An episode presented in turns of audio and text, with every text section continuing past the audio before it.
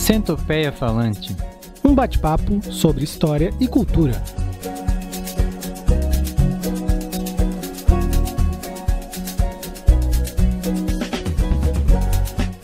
Salve galera do Centopeia Falante, eu sou Thiago Mazuti, escritor e historiador. Eu sou Evandro Duarte, sou jornalista e escritor. E eu sou Ângelo Bilessi, historiador. E vale fazer um registro de que eu e o Thiago estamos gravando esse programa aqui em Santa Catarina, no sul do Brasil, e o Ângelo está fazendo a participação dele diretamente de Portugal. Então, qualquer mudança aí no som das gravações entre eu e o Thiago e o Ângelo é por causa dessa distância física e dos meios de gravação utilizados. E hoje a gente vai falar um pouquinho sobre colecionismo. Você sabe o que é isso? Você já colecionou coisas na sua vida? O Evandro vai apresentar um pouquinho desse tema. É, o colecionismo, na verdade, ele tem muitas é, maneiras de, de, de, ser, né? Tem gente que gosta de quantidade, já tem, tem gente que gosta um pouco mais de seletividade, e é uma prática que remonta talvez ao princípio das civilizações, né? E, e nesse sentido eu acho que o Ângelo aí, que é o nosso correspondente que está em Portugal, lá na Europa, uma da, um dos berços das grandes civilizações antigas, pode também traçar um, um, um panorama nesse início para a gente ter uma noção do colecionismo até na, da antiguidade e como ele vem se modificando ao longo dos anos, né? Eu acho que não dá para separar a atividade, a, a, o humano, a atividade humana, a pessoa de, de algum tipo de colecionismo, né? Dá muito bem para a gente imaginar o, os caras das cavernas lá colecionando uma pedra bonita, colecionando um osso de urso, alguma coisa do tipo. E só que isso vai se complexificando à medida que vai se tornando mais complexo a própria a própria maneira da, do ser humano viver, né? E, e, a partir já do século XIX, muito já depois das cavernas, a gente tem uma grande mudança, que é, é o colecionismo se torna ainda mais é, elaborado e vai dar origem às grandes coleções, aos museus, esse tipo de coisa e começa a ser usado com alguns objetivos. Então, quando a gente fala em colecionismo, é, a gente de alguma maneira está falando desde o Homem das Cavernas que guardava uma esmeralda que ele achou no chão, até o Museu do Louvre. Talvez aí uma das formas mais antigas de, de coleções, né, assim, no sentido mais identificável, pelo menos, e que se mantém até os dias de hoje, sejam as coleções de bibliotecas, né, que antigamente, obviamente, não tinham a questão do livro em si nesse formato que a gente conhece hoje, né, e isso, claro, vai se modificando tanto que a gente chegou no livro digital, então a coleção já já é uma coleção digital, né, online às vezes, né, na nuvem, e mas os, as bibliotecas antigas que trabalhavam com esses pergaminhos, com, é, com a questão do papel, né, é o registro em papel, né, o, pergaminho é uma, uma variação do papel ainda que não tinha esse mesmo caráter do livro, é, isso vai se mantendo aí ao longo do, do tempo e, e talvez a, a, primeira grande mudança nesse sentido de armazenamento de conhecimento de, dessas coleções é com a, após a, a prensa de Gutenberg ali no, no século XV, que daí modifica todo o processo de armazenamento, né? Com os tipos móveis ali, há muito mais praticidade e, e, o, e o passo imediatamente posterior a isso é a Revolução Industrial, né? Mas eu acho que o Thiago pode falar também algumas coisas aí nesse processo de desenvolvimento das coleções, principalmente né, talvez até nesse papel de como o conhecimento é uma forma de coleção também, né?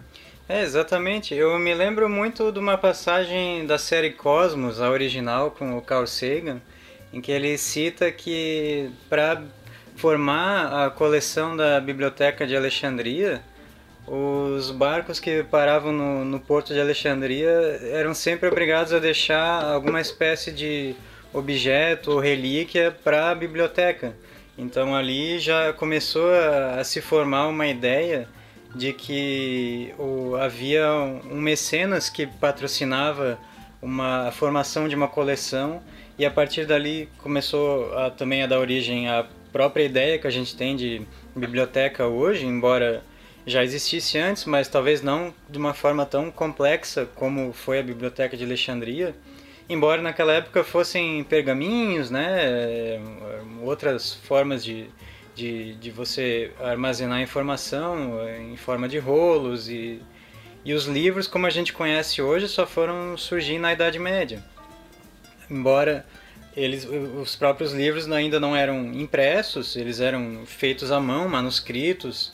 Uh, havia uh, nas próprias conventos, na, onde, os, onde os monges trabalhavam, eles faziam esse, esse trabalho de, de cópia de, de, de eh, séries antigas, de livros antigos que vinham da antiguidade, então eles faziam essas cópias.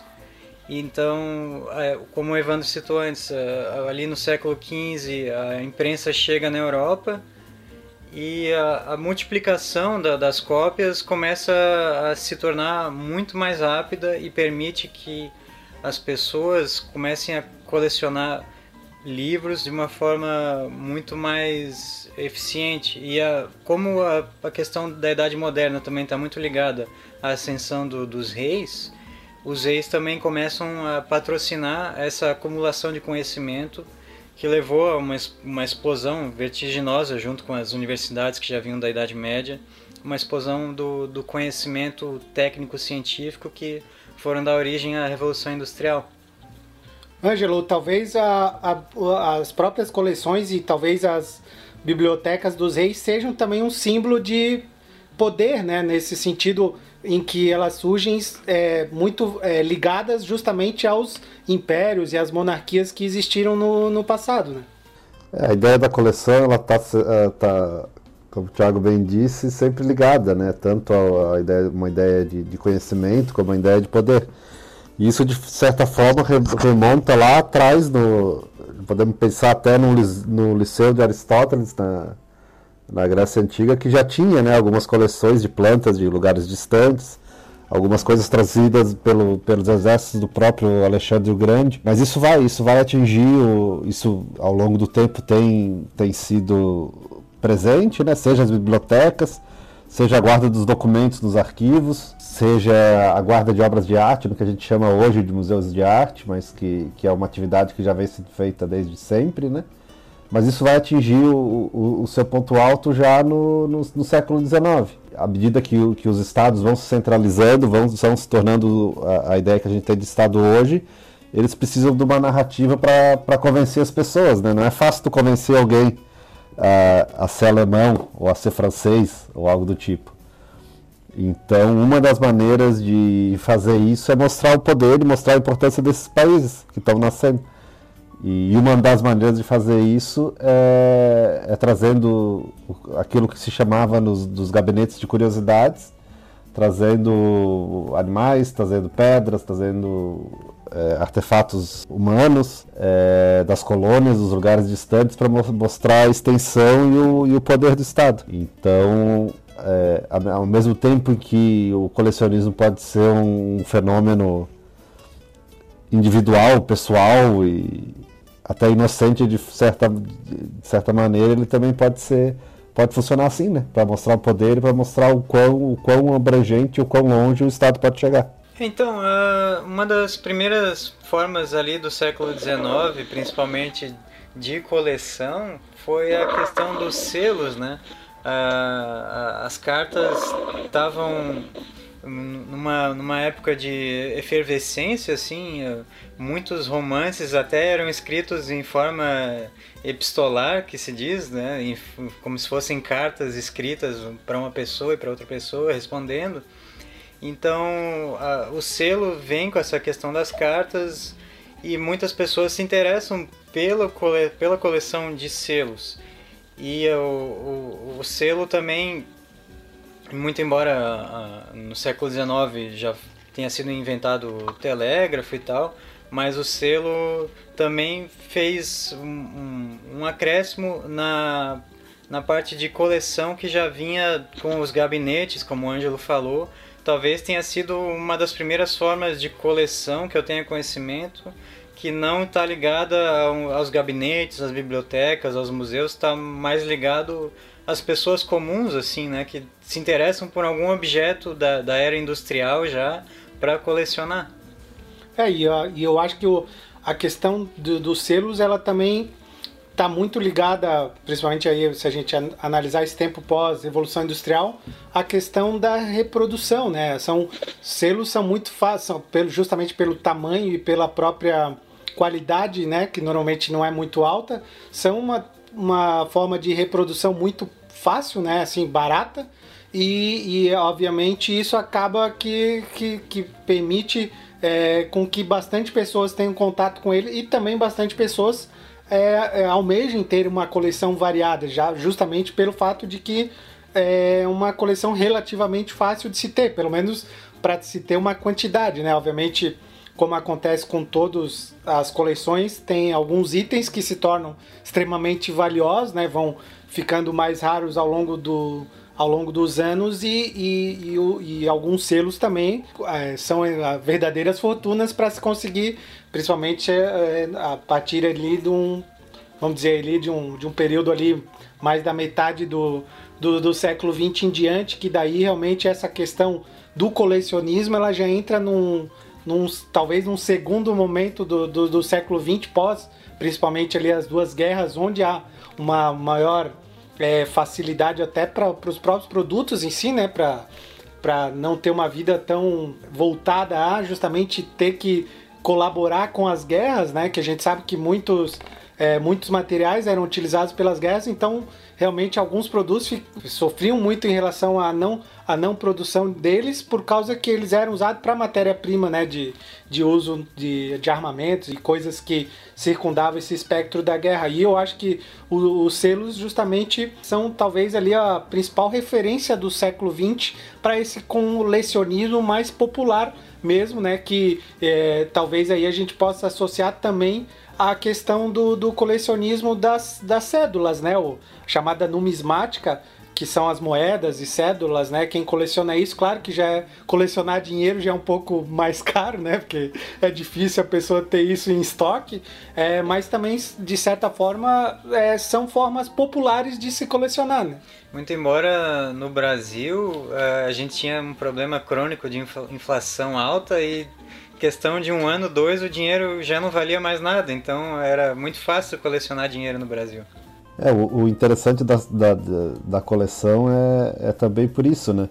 Ela, tem, ela normalmente é de algo, tem que ser de algo que seja ao mesmo tempo raro para ter valor, quanto mais raro a princípio mais, mais valioso e mais importante para a coleção, mas ao mesmo tempo tem que ser algo de, de domínio geral, assim, né? Então, talvez o selo seja um bom exemplo por causa disso. Ele, ele junta todas essas características, né? Ele é uma coisa que remete ao Estado, é uma coisa que remete à viagem, que remete a essa ampliação do, do mundo conhecido. Ao mesmo tempo, é uma coisa que está que, que tá presente o tempo todo na sociedade, que todo mundo conhece, que todo mundo sabe o que é. E ao mesmo tempo também é, tu tem algumas edições raras, tu tem uma, uma certa variedade que, que vai dar graça para a coleção. Em termos de coleções, eu lembro que na minha adolescência era bastante comum os jovens fazerem coleções de, de todo tipo. Por exemplo, eu tinha umas primas que faziam coleção de papel de carta. Hoje eu não, não vejo mais ninguém nem sabendo o que, que é isso, papel de carta. E e elas pegavam esses papéis de cartas e tinha uma pastinha preta com plástico e guardava esse papel de carta e fazia às vezes uma coleção de pastinhas de coleção de papel de carta. E eu também tinha coleção, sabe do que? Eu recortava revista, foto de revista, página de revista, de qualquer coisa que me interessasse, assim, principalmente a quatro rodas e a super interessante, eram as que eu mais gostava. E eu também tinha essas pastinhas pretas com plástico dentro e guardava essas informações dentro dos plásticos. Outra coleção que, que eu costumava fazer, que o pessoal da minha época também fazia, anos 90, início dos anos 90, final dos anos 80, era moeda também, fazia um pouco. Inclusive eu tenho uma moeda rara lá do, do, do da época do Império ainda. E a gente fazia coleção de coisas surpreendentes para o mundo de hoje, talvez. É que era coleção de cerveja, latinha de cerveja, e coleção de carteira de cigarro. As carteiras de cigarro também a gente abria a carteira de cigarro e botava nessas pastinhas, guardava. E era uma, uma sensação ficar olhando aquilo. E a gente nem pensava se, se era para fumar, se não era. era. Era legal ter aquele objeto ali. E a, a, cerveja já era mais uma coisa de decoração, de botar na estante mesmo.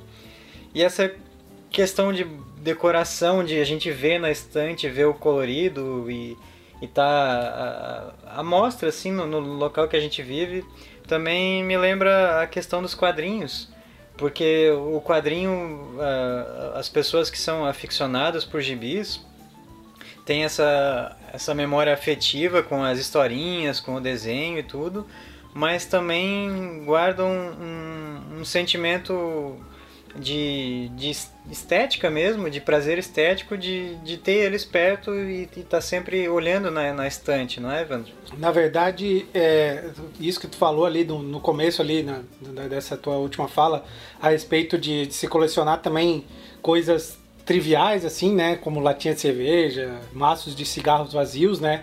Até porque cheios dava muito cheiro, né? Isso é que é eu acho que o colecionismo do século XX ele mostra, né? Na verdade, tu pode colecionar qualquer coisa que seja do teu interesse, né? Claro que antigamente, talvez ali alguém já podia colecionar, sei lá, pedras de, da rua que encontrava, ou coisas assim, ou colchinhas, né? Muita gente Bolinhas de gude? Bolinhas de gude, é, mas eu digo mais no, no, passado mais ancestral mesmo, assim, coisas mais que tu encontrava na natureza, assim, em abundância. É, mas o, o, o século XX, ele permite justamente que, é, com, com a variedade de produtos que nele se fabricam, tenha essa possibilidade de, de tu escolher um elemento dele que tu se afeiçoou por qualquer motivo que seja, né, do teu inconsciente ou não, ter prazer em trabalhar aquilo, seja colocando numa prateleira ou em pastas, né, de plástico, como, como tu citou. E a questão do quadrinho também ela mexe com uma coisa que tem a ver com o quadrinho está muito associado a uma época muito de vida, né? Antigamente era muito comum que principalmente as histórias de super-heróis fossem histórias especificamente para crianças, né? Adultos até poderiam gostar, não, não, não existia necessariamente um problema em um adulto gostar da história, mas a história em si, ela tinha uma temática onde ela era direcionada para o entendimento de uma criança e de um adolescente, né? Que vai se mudar ali ao longo do, da segunda metade do, do, do século XX. E os quadrinhos, ele justamente ele abre um pontapé para uma coisa muito maior na questão do colecionismo, que é a cultura nerd, né? A cultura nerd que começa como um termo pejorativo e depois se transforma aí, talvez, na, na, na parte da indústria cultural mais punjante nos dias de hoje, é, vem talvez aí, entre muitas coisas, entre várias formas de, de arte, de coleções, vem da. vem trazer justamente, é, vem dos quadrinhos, né? Trazer justamente esse lado mais emocional das pessoas para o colecionismo. Eu acho que dá para fazer uma diferenciação também. É, a gente fala em colecionismo como o acumular ou qualquer acumular como colecionismo, mas acho que há uma certa diferenciação a fazer. Vamos chamar aí uma, a diferença entre um acervo e uma coleção, assim, né? Tu pode juntar as coisas pelo valor intrínseco dela, para a gente pensar, por exemplo, num arquivo é, um arquivo qualquer aí, é, os documentos estão lá pelo valor que eles têm, né, e não pela coleção em si. Então também dá para fazer uma certa diferenciação nesse sentido. E claro que não é, dicotômico, não claro e escuro assim, mas por exemplo, há uma certa diferença entre alguém que coleciona gibi e procura ter a coleção, sei lá, todos os gibis do Homem-Aranha que foram lançados, ou algo assim, para ter a história que está ali, e alguém que colecione pedras ou, que tenha, sei lá, vários é, exemplares iguais de pedra e tenha, ou tenta ter uma quantidade grande de caixa de fósforo ou algo do tipo. Então, mesmo entre coleções tem, tem também diferenciações, né? E, e eu acho que isso é, também tem também traz a, muito a questão do próprio acesso, né? Acho que essa virada do, dessa coleção mais inocente, vamos chamar assim, do, do cigarro do Tiago, embora me pareça tudo, tudo menos inocente, para essa para o colecionar gibi ou para isso que está sendo chamado aqui de, de, cultura nerd, também tem um pouco a ver com isso, com um acesso, né? É, eu garanto que, que um adolescente lá da década de 80 adoraria poder colecionar gibi e, e ter acesso a todos os gibis é, do mundo como a gente tem hoje através da internet. Mas também não, não existia essa possibilidade, né? Então a gente tinha que se contentar com cerveja e cigarro. É, uma coisa que a gente vendo esses programas da, de televisão atuais, é a gente tem uma diferença bem grande entre, principalmente eu acho que entre a América, representada aqui no caso dos, no, nos Estados Unidos, e a Europa, que é a questão da América, tu vê que a importância do século XX na América, que é onde eles produzem mais, ela tá bem evidente no, no, no, que, se, no que se busca de, de raridades, assim, as raridades são do século XX ou virada do século XIX para o XX ali, envolvendo grandes é, eventos americanos mesmo, como a própria Guerra Civil Americana, né? Ângelo, tu que está aí passando uma estadia na Europa, como é que tu, tu vê é, esse sentido do que é raro pro europeu assim, né? Assim, o que que o que que as lojas de antiguidades elas tratam? Elas tratam mais de século XX ou, ou é justamente essa cultura milenária europeia que é o destaque aí para esses para esse lado de, de quem gosta de cultura e de coleções? Assim? É, essa talvez seja a grande diferença de pensar Europa e pensar América. Né? Tanto nos Estados Unidos ou, ou, ou, no Brasil, é justamente essa, essa longa duração do tempo que a gente tem aqui na Europa que não, não, não tem muito aí. Né? Ontem mesmo estava conversando aqui no, no, com uma pessoa aqui no interior de Portugal e nós estávamos indo para uma outra cidade e ele me falou assim: ah, aqui essa cidade é mais recente, não é tão antiga como as outras. Deve ser aí do século XV ou XVI. É, então isso mostra justamente essa diferença, né? Eu não vejo como fazer, como pensar, por exemplo, essa atenção que, que se tem nos Estados Unidos com produtos e, e, e artefatos da, da, da, guerra civil deles, que é relativamente recente, né? Na, meados do século XIX Aqui, eu acho que aqui uh, o imaginário de, de passado que se tem é, é uma coisa muito mais distante, né? Se tu falar aqui de Portugal, vai remeter lá para o século XII, para o século XIII, algo do tipo. Então isso interfere também, né? Porque é muito mais difícil tu ter acesso a coisas de 1200 e alguma coisa do que de 1860 e tantos como nos Estados Unidos. Então eu acho que tem, tem muito a ver sim, tem muito a ver é, essa relação que você tem com o passado e, e até o que se considera passado, né? 1860 aqui é muito mais idade contemporânea do que idade moderna ou algo do tipo. Essa relação do tempo é bem diferente entre os continentes. Aqui na América a gente tem uma ideia de velho bem mais nova do que a europeia. É, e aqui na, na América, os Estados Unidos difundiram muito a cultura de massa na forma de lançar produtos específicos para colecionadores, né?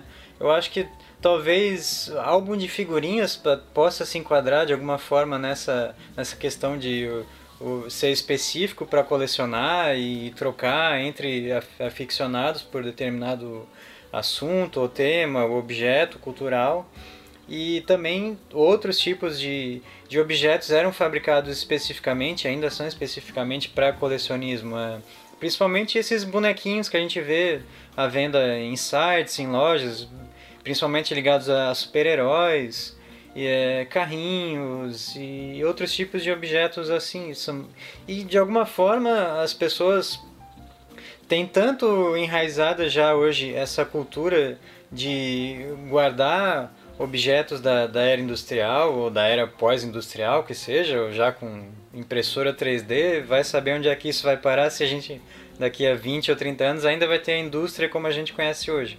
Mas enfim, as pessoas estão acumulando mais e mais coisas e isso tá, tem desenvolvido até em várias pessoas um certo tipo de doença, no sentido de que elas não conseguem mais é, guardar coisas, mas saber separar o, o que, que é interessante para ser guardado e, e mostrado para pessoas, para visita, para família, ou, ou seja, só para observar e admirar esteticamente. E não sabem separar isso daquilo que realmente é lixo, que não, não tem nenhum sentido de estar dentro da tua casa. Então, é, é uma coisa até meio patológica. Tem gente que vai acumulando coisas dentro de casa que não consegue nem, nem andar mais dentro de casa, né?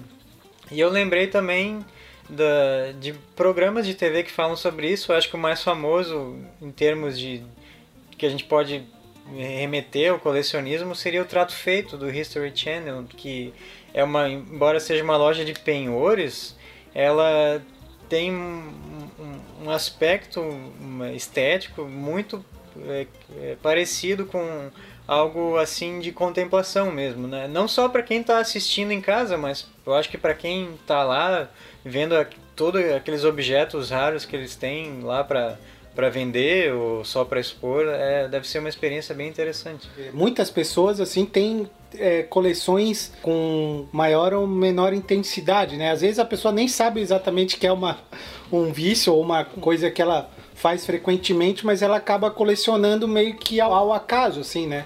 E a questão é, é, justamente desse, da, desses acumuladores compulsivos aí que tu é, é, citasse, é que isso se torna uma dependência. A pessoa ela já não sente mais prazer em ter a coleção em si, ela, ela, ela acaba se viciando em ter mais apenas. Ela nem sabe, muitas vezes, a gente vê nesses programas que às vezes a, o, as pessoas que vão lá ajudar essas, é, esses dependentes de, de acúmulo, se a gente pode usar esse termo, é, elas nem sabem mais de determinados objetos, mas elas não querem se desfazer deles por sentir algum tipo de necessidade da posse, né? De, de, de ter isso. E, e, obviamente, com o século XX sendo muito impulsionado justamente pelo consumo e pelo capitalismo, assim, na sua face mais cruel, isso desencadeou uma série aí de, de, de, problemas nos quais até a própria psicologia das pessoas é, foi atingida, né, nesse sentido, assim. E, e, só fazendo um fechamento aqui também da, da minha parte, ao longo da minha vida, assim, do, é, eu tive muitas coleções e nenhuma com grande quantidade, assim, né, tirando talvez é, livros, assim, que é uma coisa que eu nunca parei de colecionar, eu sempre fui um colecionador de coleções, assim, eu tive muitas figurinhas, muitas é, objetos como miniaturas e tal, assim, mas nunca em grande quantidade é, cada, cada uma delas, né? Talvez seja uma forma um pouco de não criar um vício é tu migrar assim de, de coleções em coleções seja uma boa forma de tu não, não se viciar ne, nelas ou talvez até tu se vicie, mas tu se vicia num, num processo é um pouco mais menos desgastante assim para ti, né? E, e a questão eu acho é sobretudo do, do, do, que, do que o colecionador ele deve ter em mente é de o quanto ele vai usar aquilo que ele tem, né? Seja usar admirando em si, se é uma coleção, sei lá, de quadros, por exemplo, ou de livros, mas enquanto aquilo realmente vai ser útil para ele, né? Não só ter uma coisa esquecida no fundo de um baú, guardado no sótão que tu nem sabe que existe, assim. Eu, eu acho, eu acho que talvez a grande diferença do colecionador é que o colecionador ele sente orgulho da coleção dele, né? E o cara que tem problema com colecionismo, ele ele já não sente necessariamente orgulho, ele já está dependente daquilo, né? Talvez por aí é que a gente possa dividir essas categorias de colecionadores, né? Eu queria fazer uma pergunta para o Ângelo é, a respeito dessa questão, por exemplo, aqui no Brasil a gente teve o nosso maior museu incendiado há pouco tempo e isso com certeza foi uma perda irreparável, não só para para a história como para museologia e como é que uh, isso foi visto na, na Europa, por exemplo? É, a gente vê por aqui e nisso também, mas não só isso, é, principalmente é com um certo misto de surpresa e, e, ao mesmo tempo de não entender como algo assim pode acontecer, né? Eu acho que a gente tem, é, comparando com os países, e aí é uma questão que é, passa também pela questão do dinheiro, né? De, da riqueza do, do próprio país, que é existe uma diferença muito grande né, do, do que a gente tem aqui na Europa Ocidental em relação ao que tem na, no Brasil, nos países por aí. Mas acho que é principalmente assim, né? É, não, não conseguir entender de como que uma sociedade é, se organiza de tal forma que algo assim possa acontecer, né? Porque é diferente de, sei lá, de um terremoto, de algo do tipo E, e por aqui, mesmo diante dessas possibilidades, é, é tratado. Né? O, o, maior arquivo aqui de Portugal, por exemplo, que é, que é o Arquivo Nacional da Torre do Tombo, ele até o próprio prédio ele já é pensado para se acontecer um terremoto e, e vier a, a, colapsar ou vier a desabar o edifício, é, isso aconteça de maneira é, algo controlada. Então a própria forma que o edifício é construído já é pensado para vai cair, mas aí vai se manter de certa maneira meio é, ainda sem, sem causar dano nos documentos. Então eu acho que a principal é, que eu tenho, uma das principais atividades que eu tenho feito por aqui é justamente responder para as pessoas isso, né? De que forma, é, de que, que, que, que a gente faz com, com um país que, que pode acontecer um negócio assim, né? Que é não só um, um acervo importante nesse sentido da coleção que a gente tem falado aqui, mas de importância científica, né? Era um, era um museu de universidade, era tem muitas informações que estavam lá que que não vai ter, né? Então eu tenho respondido muito essa pergunta, tentado responder muito essa pergunta por aqui e a resposta que eu tenho dado normalmente é, sei lá, também não sei como que, o que, que acontece que um país chega numa situação dessa. É, o Museu Nacional foi realmente uma lástima, um desastre e, para não dizer outra coisa, um descaso inaceitável. Mas que aconteceu e a gente vai tocar para frente aí. Estamos encerrando mais um Centopé Falante. Uh, agradecemos a paciência e a audiência de vocês. Se vocês gostaram do programa, se inscrevam aí no nosso canal, curtam, comentam, compartilhem. A gente também faz um convite para que todos acessem o site do Centopeia. Lá a gente publica crônicas de história cultural e estão tanto os nossos vídeos quanto os nossos podcasts.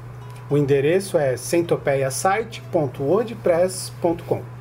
Eu sou Thiago Mazuti, escritor e historiador, e vocês podem me encontrar nas redes sociais, é, Thiago Mazuti.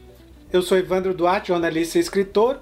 É, o meu site é crônicasdoevandro.wordpress.com e vocês podem também me encontrar nas redes sociais, tanto no Instagram quanto no Facebook, pelo endereço Crônicas do Evandro, né? E eu sou Ângelo Bilésimo, também historiador, e vocês podem me encontrar por aí. Então é isso aí, galera. Obrigado pela audiência de vocês e até a próxima. Falou! Um abraço, tchau! Tchau e até mais. Centopeia Falante. Um bate-papo sobre história e cultura.